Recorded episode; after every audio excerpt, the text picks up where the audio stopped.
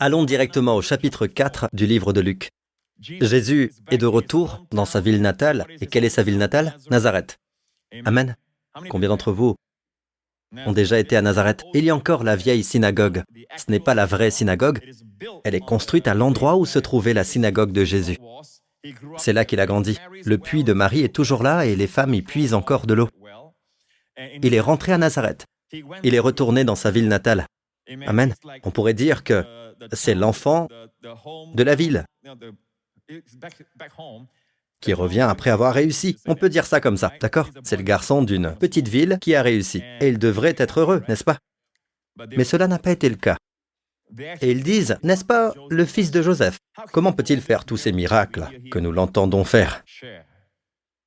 Dont nous l'entendons parler, dont les gens nous parlent N'est-il pas simplement le fils d'un charpentier? En d'autres termes, comment un fils de charpentier peut faire cela? Le monde ne comprend pas les voies de la grâce. Le monde ne comprend qu'une chose. Plus vous avez de réussite à votre actif, plus il devient évident que vous en faites plus et que vous entriez dans l'histoire. Mais si vous venez d'une famille pauvre, vous venez d'un milieu trouble, ou si vous venez d'un milieu sombre, sinistre, que vous avez été impliqué dans des gangs, que vous avez toutes sortes de vices, et néanmoins, Dieu vous utilise maintenant. Ou vous n'êtes que le fils d'un charpentier. D'accord? La Bible dit que Jésus a prononcé ces mots. Un prophète. Descendez au verset 24. Aucun prophète n'est bien accueilli dans sa patrie. À un autre endroit, il est dit, un prophète n'est méprisé. En d'autres termes, un prophète est honoré partout sauf dans son propre pays. Nous avons donc Jésus dans sa ville natale, et il dit ceci. Je vous le déclare en toute vérité. Il y avait de nombreuses veuves en Israël à l'époque d'Élie, lorsque le ciel a été fermé trois ans et six mois et qu'il y a eu une grande famine dans tout le pays. Cependant, Élie n'a été envoyé vers aucune d'elles, mais seulement vers une veuve de Sarepta, dans le pays de Sidon. Cette région, Tyr et Sidon, a été construite par Alexandre le Grand. Ce sont des villes païennes très célèbres. En fait, à une époque, Tyr était tout au fond, il y avait la mer et Sidon était ici. Il fallait traverser, il y avait un pont jeté spécial et tout. Il n'existe plus aujourd'hui. Vous en trouverez les vestiges. Mais Alexandre le Grand l'a construit et, c'est devenu une grande ville animée. Mais ce n'est pas Israël, c'est le nord d'Israël. C'est un lieu pour les païens.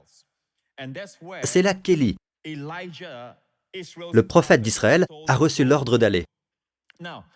La Bible dit il y avait de nombreuses veuves en Israël à l'époque d'Élie. Mais qui a bénéficié du ministère de ce prophète? Qui a reçu les provisions prononcées par sa bouche? Amen. Il dit à la veuve de Sarepta, qui n'était même pas israélite, il lui dit Regarde, la farine qui est dans le pot ne manquera pas dans ta maison. Et la jarre d'huile que tu as, Amen, cette jarre d'huile deviendra célèbre. Elle sera une star. De la musique, on l'appellera Jean-Michel. Bon, passons. C'est bon, je voulais juste voir si tout le monde était attentif. Et la source d'huile, c'est ça, ne manquera pas. Le pot de farine ne s'épuisera pas et la jarre d'huile ne s'épuisera pas. Laissez-moi vous dire que c'est la provision pour un ménage. Pensez-y, vous avez de la farine pour faire du pain et vous avez de l'huile, de l'huile d'onction. Et ils utilisent de l'huile pour la lampe. C'est leur électricité. Ce n'est pas seulement pour cela, c'est pour leur nourriture. Amen. L'huile d'olive, je vous recommande de cuisiner avec de l'huile d'olive. C'est une huile sainte. Amen. Louons Seigneur. Amen. Et qui en a bénéficié? Cette veuve de Sarepta, qui n'est même pas juive. C'est une païenne. Nous avons tout d'abord le miracle de la provision, dite provision. Amen. Le suivant. Il y avait aussi de nombreux lépreux. Quelle a été la réaction de Jésus? Ils ont dit, vous savez, c'est le fils du charpentier, et ils parlaient entre eux, on murmurait beaucoup à son sujet. Puis il a parlé de toutes ces choses concernant les païens. Il a parlé de deux miracles, deux miracles seulement. Je veux d'abord vous montrer la réaction, d'accord Descendez. Ils furent tous remplis de colère dans la synagogue lorsqu'ils entendirent ces paroles. Posons-nous la question, pourquoi était-il en colère à propos de ces deux illustrations Vous savez, quand il a ouvert les Écritures, il était dans la synagogue de sa ville natale. Il s'est levé pour lire. Il n'était pas en colère contre lui quand il s'est levé pour lire. Puis il dit, L'Esprit du Seigneur est sur moi, parce qu'il m'a consacré par onction pour guérir ceux qui ont le cœur brisé, pour proclamer aux prisonniers la délivrance, pour envoyer libres les opprimés, pour guérir ceux qui ont le cœur brisé, pour proclamer la dectos en grec, une année de grâce du Seigneur. Le dectos est une année au cours de laquelle la faveur et la bonté de Dieu abondent. Le jour de la vengeance de notre Dieu, il ne l'a jamais cité. Ce passage d'Ésaïe, il lisait dans le livre d'Ésaïe. Et dans Ésaïe, il n'est pas seulement dit pour proclamer une année de grâce de l'Éternel, mais aussi et un jour de vengeance de notre Dieu. Mais Jésus a fermé le livre en disant uniquement une année de grâce du Seigneur. Pourquoi? Sa première venue est d'apporter la faveur et la bonté de Dieu. Puis il a fermé le livre, et là où il a fermé le livre, nous devons le fermer. Les gens veulent que j'ouvre le livre et que je prêche la vengeance, mais nous ne sommes pas dans la dispensation de la vengeance, nous sommes dans la dispensation de la grâce, nous sommes dans la dispensation de l'année de grâce du Seigneur. Amen. Quand la grâce et la bonté de Dieu abondent. Puis-je avoir un bon Amen? Ils veulent donc que je prêche un jour de vengeance de notre Dieu. Nous pouvons faire allusion au jour de vengeance à venir, mais il n'est pas encore là. C'est la seconde venue de Christ. Mais lors de la première venue de Christ, Amen, il a apporté la grâce. Alléluia. Et il a fermé le livre. Et là où il a fermé le livre, les prédicateurs doivent apprendre à fermer le livre. Et entre l'année de grâce du Seigneur et cette conjonction et un jour de vengeance, il y a 2000 ans. Et pourtant, il a fermé le livre. Il savait comment diviser la parole avec justesse. Même à ce moment-là, il n'était pas en colère contre lui. Mais la Bible dit, tous ceux qui se trouvaient dans la synagogue avaient les regards fixés sur lui. Lorsque vous êtes loin, tous les regards sont fixés sur vous. Puis il dit ceci. Aujourd'hui, cette parole de l'Écriture s'accomplit dans vos oreilles. Et la Bible dit qu'ils n'étaient pas encore en colère, mais c'est alors qu'ils ont commencé à murmurer entre eux. Vous savez, montrez-leur la partie où ils murmuraient. Revenez en arrière, d'accord Revenez en arrière. Voilà. Ensuite, il roula le livre. Tous ceux qui se trouvaient dans la synagogue avaient les regards fixés sur lui. Alors il commença à leur dire, Aujourd'hui cette parole de l'Écriture s'accomplit dans vos oreilles. Tous lui rendaient témoignage. Ils étaient étonnés des paroles de grâce. Dieu appelle cela les paroles de grâce lorsque vous prêchez sur ce que le Seigneur veut faire pour vous. C'est la grâce. La loi, c'est ce que vous devez faire pour Dieu. La loi, c'est tu ne dois pas, tu ne dois pas, tu ne dois pas. Au mont Sinaï, le message du mont Sinaï était tu ne dois pas, tu ne dois pas. Quel jour était-ce? La Pentecôte. Amen. Mais dans le Nouveau Testament, quand le jour de la Pentecôte est arrivé, ce n'était pas les œuvres des hommes. Tu ne dois pas, tu ne dois pas, tu ne dois pas. Fais ceci, pas cela. C'était l'œuvre de Dieu. Ils ont commencé à parler en langue. Des œuvres merveilleuses de Dieu, de ce que Dieu allait faire pour vous. C'est cela la grâce. Lorsque nous sommes sous la grâce, nous sommes conscients de ce que Dieu fait pour nous, ce que Dieu a d'abord fait pour nous sur la croix, dans la mort, l'ensevelissement et la résurrection de Jésus, ce que Dieu fait pour nous, ce que Dieu fait en nous et ce que Dieu fait à travers nous. Nous sommes donc toujours conscients de l'œuvre de Dieu, de son activité présente et de l'activité future de Dieu. Amen. Mais nous ne sommes pas conscients de notre activité. Il ne s'agit pas de ce que j'ai fait. Il ne s'agit pas de ce que je fais ou de ce que je peux faire ou de ce que je ferai. Ça, c'est la loi. Puis-je avoir un bon Amen? Et encore une fois, il n'était pas en colère. Il marmonnait, mais il n'était pas en colère. Il disait, n'est-ce pas le fils de Joseph? Bon, nous arrivons maintenant à la deuxième illustration. La première était quoi? Jésus parle de la provision. Et la provision a été accordée. Dieu bénit qui?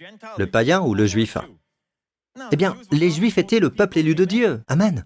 Et pourtant, Dieu a envoyé le prophète juif à une païenne. Et pourtant, Jésus dit, il y avait de nombreuses veuves en Israël à l'époque d'Élie. Cependant, Élie n'a été envoyé vers aucune d'elles. Dieu l'a envoyé à la veuve de Sarepta, une non-juive, dans une ville païenne. Maintenant, nous regardons un autre miracle, le miracle de la guérison. Amen. Jésus dit, de nombreux lépreux, dites de nombreux lépreux. Pas quelques-uns, il y avait de nombreux lépreux. Où En Israël. Il y avait aussi de nombreux lépreux en Israël à l'époque du prophète Élisée. Donc à l'époque du prophète Élisée, il y avait de nombreux lépreux, comme il y avait de nombreuses veuves en Israël à l'époque d'Élie. Il y avait de nombreux lépreux à l'époque du prophète Élisée. De nombreux lépreux. De quoi les lépreux ont-ils besoin? De guérison, de purification. Cependant, aucun d'eux n'a été purifié. Aucun de ceux en Israël n'a été purifié. Mais seulement Naaman, le Syrien. C'est pourquoi, lorsque Jésus a touché le lépreux, c'était tout à fait nouveau. Selon la loi, lorsque vous touchez le lépreux, l'impur vous rend impur, vous qui êtes pur. Sous la grâce, Jésus, celui qui est pur, a rendu l'impur pur. La grâce est venue. Amen. Ils savaient donc que la lèpre et la cécité ne pouvaient être guéries que par le Messie. C'est pourquoi, après que Jésus ait purifié le lépreux, et la Bible nous dit que, juste après cela, tous les docteurs de la loi, tous les pharisiens, tout le Gotha du temple de Jérusalem, je voulais faire un jeu de mots, mais bon, ils sont venus à Capharnaüm. Ils sont venus en Galilée. Pourquoi? Pour vérifier ces références, parce qu'un lépreux avait finalement été purifié. Et qu'a dit Jésus au lépreux? Va te montrer au prêtre et offre pour ta purification afin que cela leur serve de témoignage. Quel témoignage? Le Messie est venu parce que les lépreux n'ont jamais été purifiés.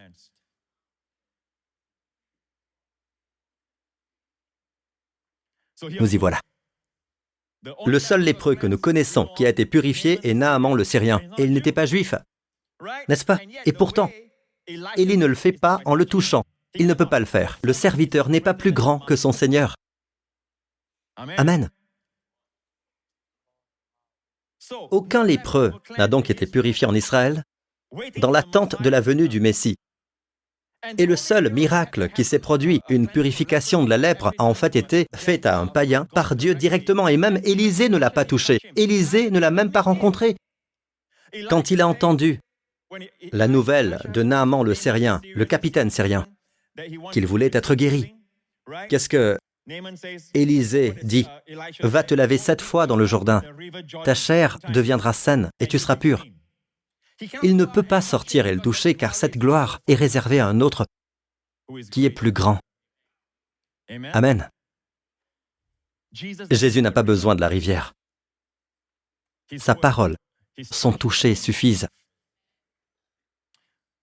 Mais Élisée n'est pas le maître, il est le serviteur. Alors il dit, va au Jourdain.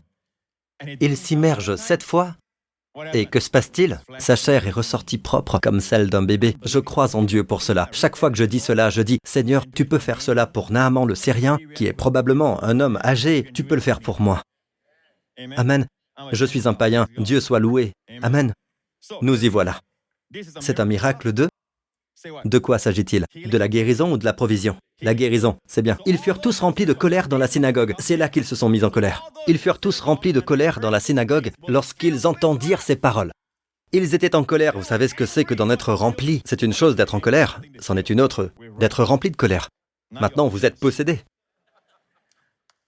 Vous êtes très, très en colère. Ça se voit dans vos yeux. Vous serrez les dents. Ils regardaient Jésus et voulaient le tuer. Et c'est ce qu'ils allaient faire. Ils se levèrent, le chassèrent de la ville et le menèrent jusqu'à un escarpement de la montagne sur laquelle leur ville était construite. Et je suis allé là où la ville de Nazareth s'élève ainsi. Et il y a une chute, une chute, une chute énorme. Ils voulaient donc le jeter dans le vide. Pourquoi était-il si en colère? Pourquoi était-il si en colère? Au fait, voyons ce qui s'est passé. Laissez-moi apaiser cette tension en vous. Jésus a-t-il été jeté dans le vide? Regardez comment il s'en est sorti. Comment? La Bible dit, afin de le précipiter dans le vide, mais Jésus passa au milieu d'eux et s'en alla. Cette foule l'a poussé jusqu'au bout. Imaginez une foule, il ne peut pas résister à la foule. Ils l'ont poussé jusqu'au bord. Et ensuite, il a fait ceci. Et il a traversé comme la mer Rouge. C'est lui qui a ouvert la mer Rouge. Elle s'est ouverte et il a traversé sans que personne ne puisse le toucher. Et vous savez quoi? Avec l'onction qu'il avait pour guérir tous les malades de cette ville, il est passé à la ville suivante. Il ne les a pas combattus, il ne les a pas maudits, il est simplement passé à autre chose. C'est ce que fait la grâce. Vous n'en voulez pas? Elle ne s'imposera pas à vous, elle passera simplement à quelqu'un qui veut la recevoir. Savez-vous comment vous la recevez? Quand on ne le mérite pas. Elle est donnée par grâce elle est donnée par grâce. Elle est donnée par grâce à des gens qui ne la méritent pas. Amen. Naaman ne la méritait pas. C'était un païen. Il n'a aucun droit sur le Dieu d'Abraham, d'Isaac et de Jacob. Il n'a aucun droit sur l'alliance d'Israël. Il n'a aucun droit. Il dépend de la miséricorde et de la grâce de Dieu. Ce n'est pas la bonté de Naaman qui l'a guéri. Ce n'est pas la bonté de la veuve de Sarepta qui lui a permis d'obtenir ses provisions. C'est la bonté du Seigneur. Amen. C'est Jésus qui a pourvu à toutes ces choses, et il est à Nazareth maintenant en personne, et il pourrait recevoir des provisions, il pourrait recevoir la guérison parce que celui qui les a guéris et qui a pourvu à leurs besoins est maintenant au milieu d'eux, et ils l'ont manqué. Ils l'ont manqué. Amen. Voyez-vous ces deux provisions? Et pourtant, l'Église se bat contre... Oui, elle se bat. Vous savez, l'Église combat l'idée de provision et de guérison. D'accord? Je ne pense pas que Dieu veuille que vous soyez matérialiste. C'est ce à quoi la Bible s'oppose. La Bible s'oppose à la cupidité, à l'amour de l'argent. Elle n'est pas contre l'argent. Puis-je avoir un bon Amen? Et vous pouvez avoir l'amour de l'argent en pensant à l'argent toute la journée, et ne pas avoir d'argent dans votre poche. Vous n'avez pas grand-chose. Pas grand-chose dans votre banque. Mais vous pensez à l'argent. C'est cela l'amour de l'argent. Les riches peuvent donc aussi aimer l'argent, bien sûr, oui. Mais cela ne veut pas dire que Dieu est contre les riches.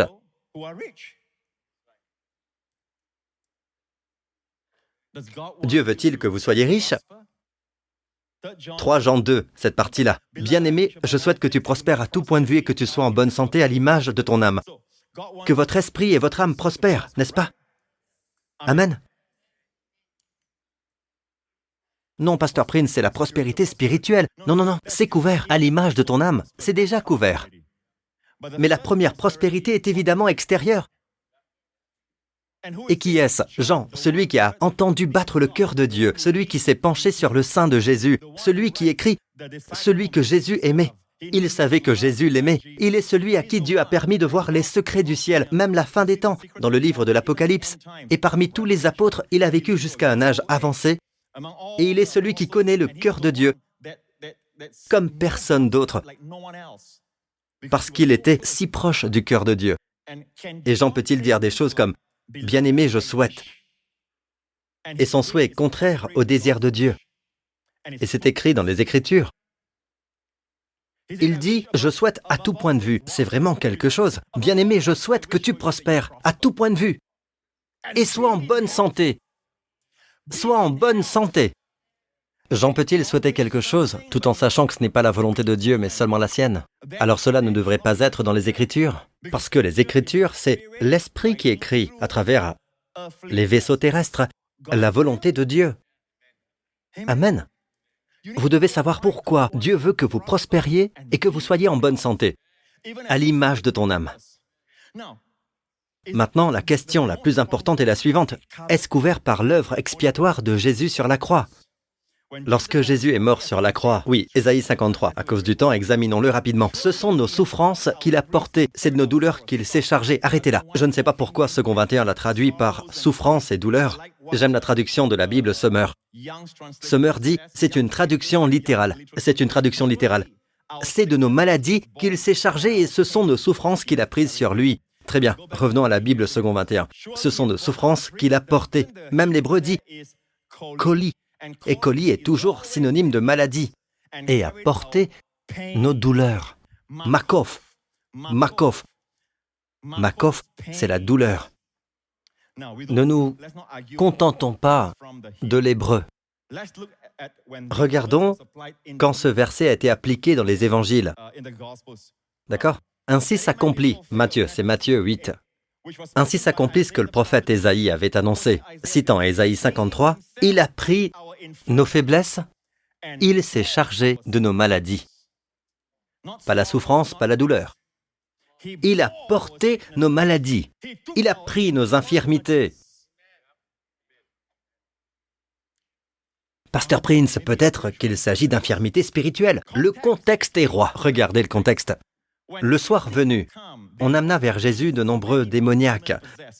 Il chassa les esprits par sa parole et guérit tous les malades. Je vous le dis, il a du style, notre Jésus. Il vient de traverser une foule de fous. Une foule, d'émeutiers, un seul mot et tous les démons disparaissent. Rien qu'un mot. Et vous pensez que les Avengers ont tous les plus grands héros? Leurs héros peuvent tomber en poussière. Jésus est réel. Jésus est réel. Amen. Et regardez le contexte. Il chassa les esprits par sa parole et guérit tous les malades. Il est dit tous les malades. Il a guéri tous les malades. Par malade, il faut entendre quoi? La maladie physique. Il cite ensuite Ésaïe 53, ce qui signifie que le contexte, le contexte c'est quoi? La maladie physique. J'ai découvert récemment quelque chose de très intéressant. J'ai prêché cela pendant très longtemps et j'ai prêché sur les cinq offrandes, l'Holocauste, l'offrande de repas, l'offrande de paix, l'offrande pour le péché l'offrande pour la culpabilité. Toutes ces offrandes, il en faut cinq pour représenter l'unique sacrifice du Christ, tout comme il faut quatre évangiles pour représenter la vie de Jésus, n'est-ce pas? Tout comme la biographie de Winston Churchill. Vous le montrez comme un jeune homme accompli, après des études érudites. Vous savez, il est connu pour son éducation et son grand esprit. Un autre livre montre sa vie de famille. Un autre livre montre sa vie familiale. Un autre présente sa vie politique. Un autre livre montre ses secrets pour une bonne santé, bien qu'il soit un fumeur de cigares. Il est mort à un âge avancé. Mais ce n'est pas un encouragement. Le diable prendra dix personnes qui fument le cigare au début de leur vie et en laissera un en témoignage. Et les gens se réfèrent toujours à celui-là, quoi qu'il en soit. Il faut peut-être quatre biographies pour une seule vie, la biographie de n'importe qui. Tout comme une personne a de nombreuses facettes, il faut quatre évangiles pour raconter la vie de Jésus. Mais les sacrifices, les cinq sacrifices pour un seul sacrifice du Christ. Savez-vous que dans tous les sacrifices que nous connaissons, l'animal est amené dans le tabernacle, dans le temple, et on trouve chez l'animal une vanne, et à l'aide d'un couteau très aiguisé, les prêtres la coupent ou c'est l'offrand qui doit le faire. Parfois c'est le prêtre qui le fait, parfois c'est l'offrand qui le fait, selon le type de sacrifice. Il expose la veine et d'un coup sec, sans douleur, l'animal perd conscience et meurt. Puis il est offert. C'est une image de Jésus sur la croix, n'est-ce pas? N'est-ce pas? Mais pour Jésus, cela n'a pas été indolore. Tous les sacrifices offerts par Israël l'ont été avec miséricorde. Même les Juifs vous disent quelle veine choisir. Même pour un gros taureau. Ils ont une veine spéciale ici. Ils les étourdissent avant, avant de les mettre à mort ou de les offrir sur l'autel. Mais Jésus, lui, a été probablement flagellé 40 fois, moins une, soit 39 fois. Savez-vous ce que cela fait à votre dos Quand le fouet est recouvert de métal, de verre brisé, de crochets et de pointes, un coup et ce fouet s'enroule autour du corps. Et ce n'est pas comme si vous frappiez avec un rotin, vous savez, on appelle ça une canne. C'est quelque chose qui s'enroule autour de votre corps, puis il tire dessus et de la chair est arrachée. Un seul coup fait cela.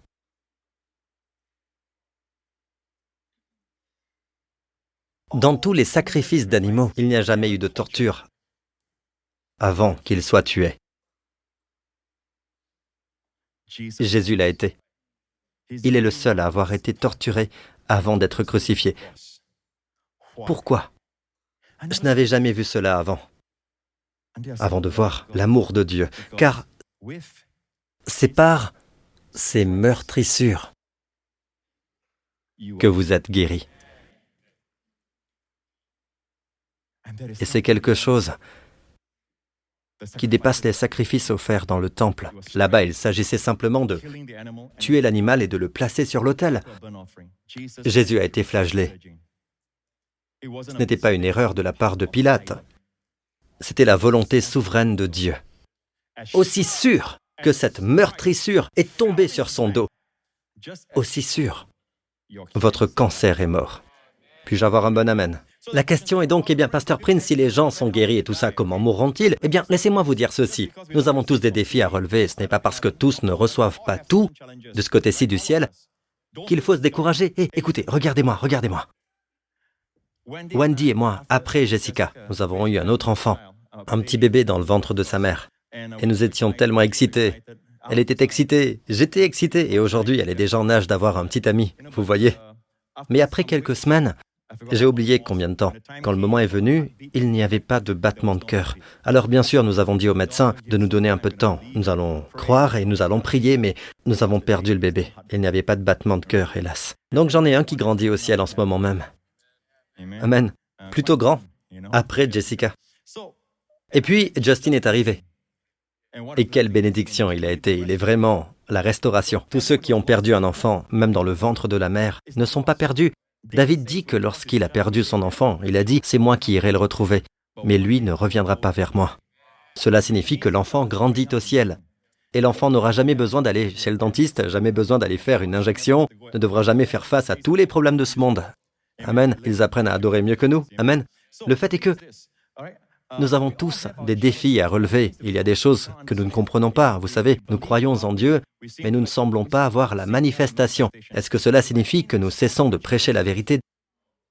d'Ésaïe 53, ce qu'il a fait pour nous Cela signifie-t-il que nous oublions 3 Jean 2 Beaucoup de gens sont en colère contre les personnes qui prêchent la guérison parce qu'ils ont perdu un être cher ou parce qu'ils ont perdu quelqu'un, qu'ils ne veulent pas l'accepter. Mais ce n'est pas le cas, mes amis, ce n'est pas comme ça. Ce n'est pas parce que nous échouons que la vérité de la parole de Dieu doit être compromise.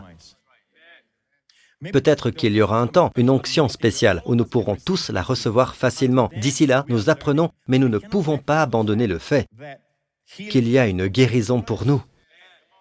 Les gens disent, eh bien, vous savez, lors de la réunion de guérison, tout le monde n'a pas été guéri. C'est la même chose. Vous allez à une manifestation de Billy Graham et le but de la croisade est de sauver tout le monde.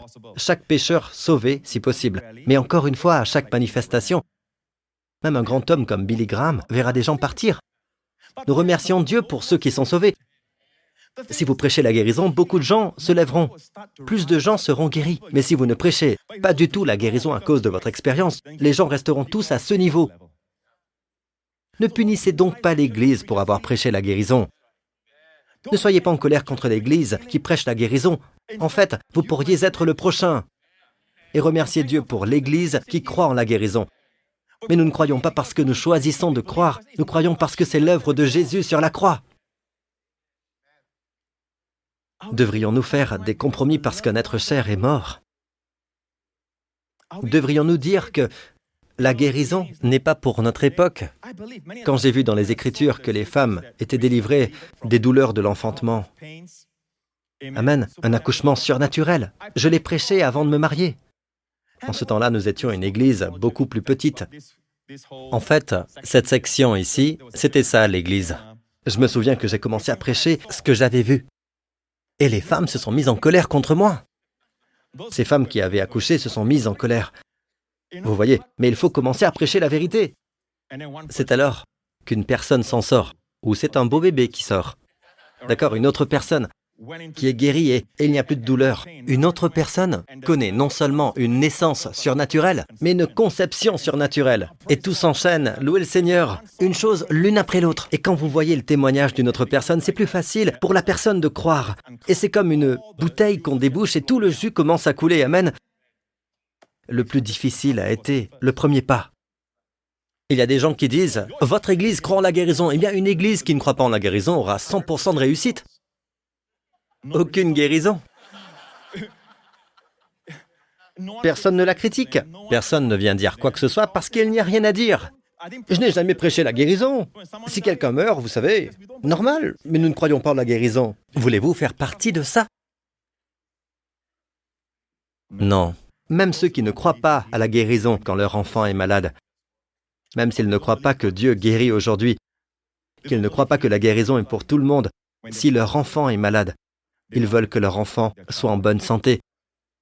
Vous savez, quand Jessica était malade, avec la fièvre virale, je me souviens m'être allongé à côté de son lit. Elle était toute petite à l'époque, et dans mon cœur, quand je l'ai vue pleurer, encore et encore, vous savez ce que j'ai pensé? Si seulement je pouvais prendre ce virus, si je pouvais prendre cette fièvre, c'est ce que ressent un père, si seulement je pouvais le prendre. En fait, une fois, je pensais à ce genre de choses et Dieu m'a interrompu. Et il m'a dit, mon fils, c'est ce que je ressens pour elle et pour toi. Seul l'amour veut supporter la souffrance d'autrui. Amen. Vous passez par là, vous voyez l'enfant de quelqu'un d'autre et tous ses pleurs, vous ne vous en souciez pas. Pas tant que ça. Mais s'il s'agit du vôtre, Dieu dit, c'est ce que je ressens pour ton enfant et toi. Et en fait, le Seigneur a dit, j'ai pris la maladie et j'ai pris la maladie de ton enfant. Maintenant, il n'est plus nécessaire d'essayer de croire. Il l'a fait. Je remercie Dieu pour cela. Ne vous inquiétez pas de quand la manifestation se produira. Remerciez simplement Dieu de l'avoir guéri. Vous, devez croire que Dieu vous veut en bonne santé. Mais s'il vous plaît, ne punissez pas l'Église pour avoir cru en cela. D'accord? Comment pouvons-nous recevoir cela? Le problème numéro un de l'Église est le suivant. Je vais terminer en vous disant comment nous pouvons recevoir, d'accord? Je dois vous dire comment. Ce n'est pas gentil de vous taquiner ainsi. D'accord. Le premier moyen, c'est Romains 4. Regardez Romains 4, verset 13. La promesse de recevoir le monde en héritage a été faite à Abraham. Arrêtez là. Qu'est-ce que l'héritier du monde? Dieu a promis à Abraham qu'il serait l'héritier du monde. Alors, s'il va être l'héritier du monde, pouvez-vous être l'héritier du monde et être malade tout le temps? Vous ne pouvez pas, n'est-ce pas? C'est impossible, pas vrai? Et si vous êtes toujours pauvre et fauché, pouvez-vous être l'héritier du monde? Non. Vous ne pouvez pas, n'est-ce pas? Donc, toutes les autres bénédictions mineures sont dans la promesse de recevoir le monde en héritage. La promesse qu'Abraham serait l'héritier du monde. Vous pouvez nommer n'importe quelle bénédiction. Tout est dans cette partie, le monde en héritage. La promesse de recevoir le monde en héritage a été faite à Abraham ou à sa descendance. N'oubliez pas que si vous êtes du Christ, vous êtes la semence d'Abraham.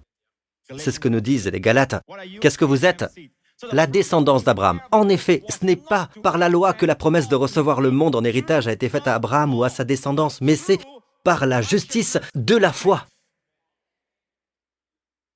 Nous revenons maintenant aux deux premières illustrations que Jésus a utilisées à Nazareth.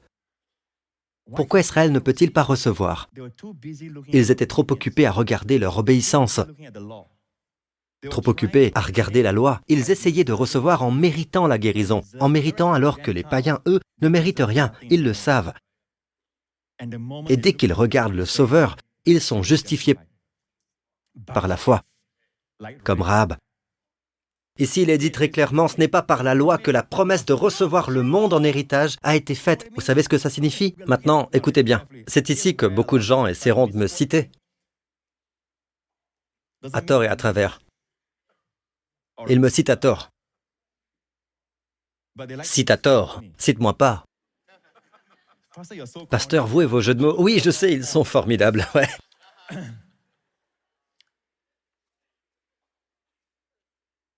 La Bible nous dit que l'obéissance est importante, mais nous avons une nouvelle obéissance appelée l'obéissance de la foi. La Bible dit, qui vous a arrêté pour vous empêcher d'obéir à la vérité? Qu'est-ce que obéir à la vérité? La Bible parle de la prédication de l'Évangile, c'est la prédication de l'Évangile pour l'obéissance de la foi. Qu'est-ce que l'obéissance de la foi? L'obéissance aujourd'hui, c'est croire de la bonne façon. La bonne façon de croire produira une bonne vie. L'obéissance à la vérité, l'obéissance de la foi, c'est vivre de la bonne façon. N'est-ce pas? Ah non, suis-je bête? Croire de la bonne façon. N'est-ce pas? Cela produit une bonne vie. N'ai-je pas raison? Mais l'Église prêche une certaine façon de vivre, une vie saine, bonne. C'est la loi. C'est le principe de la loi. Si je respecte la loi et que je vis correctement, Dieu me bénira, n'est-ce pas? Faux. Car dès que vous tombez sous la loi, vous tombez sous la malédiction. En d'autres termes, si vous dites ⁇ J'ai suffisamment obéi, maintenant Dieu doit me donner la guérison ⁇ il continue en disant ⁇ Car si l'on devient héritier par la loi, maintenant que j'ai suffisamment obéi, Dieu doit me donner la provision. Alors, la foi est dépourvue de sens et la promesse qu'il aura le monde en héritage sans effet.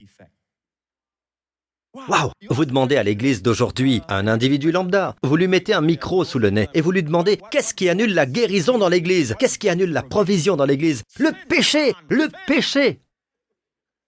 Dieu soit loué. S'il y a moins de péché dans l'église, plus de gens seront guéris.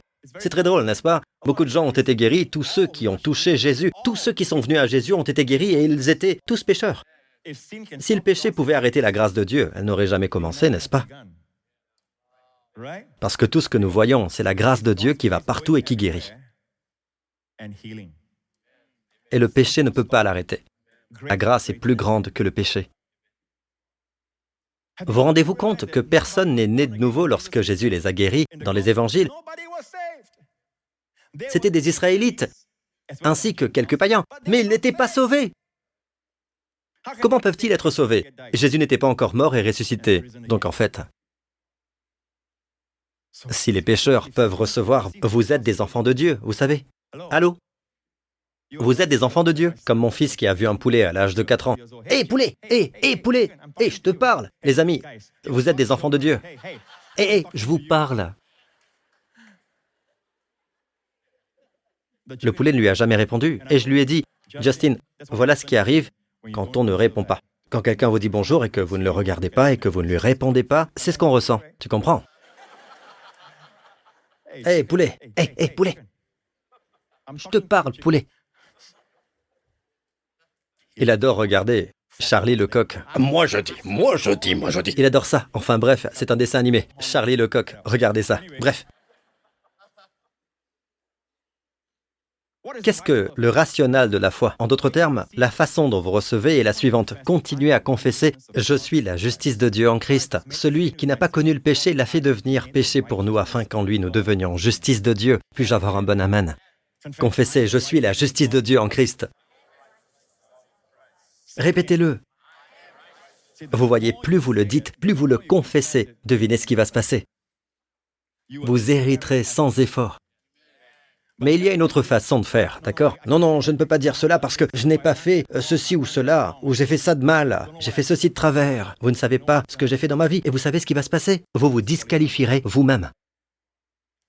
Non pas que Dieu vous disqualifie, mais lorsque vous dites ⁇ Je suis la justice de Dieu en Christ ⁇ c'est ainsi que la promesse sera rendue effective. Aujourd'hui, Israël est en possession de sa terre. Il est même techniquement propriétaire du mont du temple, où le temple doit être construit. C'est vrai, c'est à eux. Après la guerre de 67, la guerre des six jours. Pourtant, ce n'est pas à eux. C'est à eux, mais ce n'est pas à eux. En fait, c'est leur terre, comme Josué, mais ils ne la possèdent pas. Vous savez, ils ne peuvent jamais vraiment posséder leur terre sans problème. Maintenant, ils ont des problèmes, toutes sortes de problèmes. La Syrie au nord, l'Iran à l'est, et ils auront toujours des problèmes. Toujours des problèmes, parce qu'ils sont imprégnés de la loi. La promesse faite à Abraham n'a pas été par la loi, et ils essaient de l'obtenir par la loi. Et maintenant, l'Église essaie de l'obtenir par la loi. Toutes les bénédictions de Dieu. Mais le jour où Israël dira Baruch haba b'shem Adonai, béni soit celui qui vient au nom de l'Éternel, et bang, toutes les promesses. Ils sont justes par la foi. Ils posséderont leurs biens. Le pays leur appartiendra vraiment. Puis-je avoir un bon amen, peuple de Dieu? Allez, à Jésus soit la louange. Alléluia, Alléluia. Allez, sortez d'ici et confessez. Peu importe quel est votre besoin, confessez simplement Je suis la justice de Dieu en Christ. Ainsi, l'arme numéro un du diable sera quoi? De vous accuser, vous accuser. Pas étonnant qu'il soit l'accusateur de nos frères et sœurs. Il essaiera de vous empêcher de réaliser que vous êtes la justice de Dieu en Christ, ou si vous le savez déjà, au plus profond de vous, il essaiera de vous le faire croire uniquement dans votre tête et non dans votre cœur. C'est pourquoi il ne suffit pas d'écouter un seul sermon sur la justice de la foi. Il faut continuer à écouter, continuer à écouter encore et encore parce qu'il s'agit de la justice de la foi. Et la foi doit être nourrie par la parole de Dieu. Vous devez continuer à écouter, d'accord? Bien-aimé, je souhaite que tu prospères à tout point de vue et sois en bonne santé, à l'image de ton âme. À Jésus soit la louange. Alléluia, Amen. Vous tous ici, baissez la tête, fermez tous les yeux. Et où que vous soyez à nous regarder, sachez que nous vous aimons. Nous vous aimons, même si vous êtes seulement de passage. Permettez-moi de vous dire ceci. Je ne crois pas un seul instant que vous soyez venu ici par accident ou par hasard. Je crois, je crois vraiment que Dieu a dirigé vos pas jusqu'ici aujourd'hui. Vous avez peut-être eu envie de venir ou un ami vous a peut-être invité, mais c'est Dieu qui orchestre tout. Il vous aime, mes amis. La Bible dit qu'il n'y a aucun autre nom qui ait été donné parmi les hommes par lequel nous devions être sauvés. Comprenez, nous devons être sauvés par le nom de Jésus.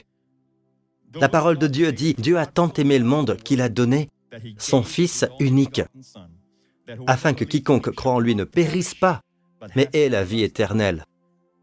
Croire de la bonne façon, c'est tout pour Dieu.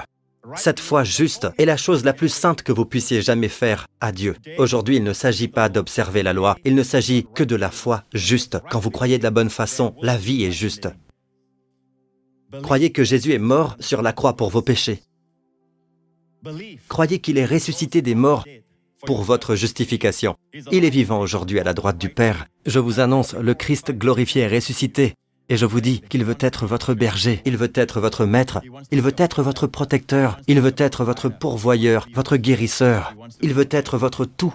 Le laisserez-vous faire? Faites cette prière avec moi maintenant. Si vous voulez que Jésus entre dans votre vie, faites cette prière du fond du cœur. Dites, Père céleste, quel merveilleux cadeau que mon Seigneur Jésus-Christ. Il est mort sur la croix pour mes péchés et ressuscité sans mes péchés. Je te remercie qu'aujourd'hui, tel que tu le vois, c'est ainsi que tu me vois. Je suis en lui. Je suis la justice de Dieu en Christ, car Jésus-Christ est mon Seigneur et mon Sauveur. Merci Père. Je suis grandement béni, hautement favorisé et grandement aimé au nom de Jésus. Et le peuple de Dieu dit, Amen. Mettez-vous debout, louez le Seigneur. Levez vos mains, vous tous ici. L'une des dispositions que Dieu nous donne est la protection. Et le psaume 91 ne parle que de protection. Si Dieu ne voulait pas que nous soyons protégés, il ne nous aurait pas donné un si beau psaume que le psaume 91. Alors, levez les mains, vous tous ici présents, mes amis. Dieu veut vous protéger et ce monde devient fou. Vous pouvez voir toutes sortes de choses folles se produire. Même prendre l'avion n'est pas sûr, ou aller à certains endroits n'est pas sûr. On ne sait jamais quel genre de catastrophe peut survenir, qu'il s'agisse de catastrophes naturelles, de terroristes fous, mais Dieu veut que vous soyez protégés. Levez les mains. Ou que vous regardiez ceci, que le Seigneur vous bénisse, avec la bénédiction du Père Abraham. Recevez-la au nom de Jésus. Et le Seigneur vous garde. Le Seigneur vous préserve.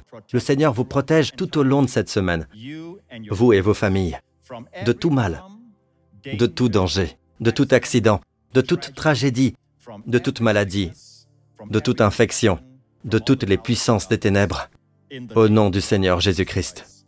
Le Seigneur vous accorde sa faveur, sa grande faveur. Où que vous alliez, vous serez au bon endroit, au bon moment, les vôtres et vous-même. Et le Seigneur vous accorde une grande faveur auprès de tous ceux que vous rencontrerez. Et ceux auprès de qui vous n'avez pas trouvé la faveur, ne devraient même pas être sur votre chemin. Vous n'avez pas besoin d'eux. Que le Seigneur vous accorde, à vous et à vos proches, son shalom, la santé, la paix et le bien-être. Au nom de Jésus-Christ, notre Seigneur et Sauveur. Et le peuple de Dieu dit Amen. Que Dieu vous bénisse. À très bientôt. Il est bon d'être dans la maison du Seigneur. Amen.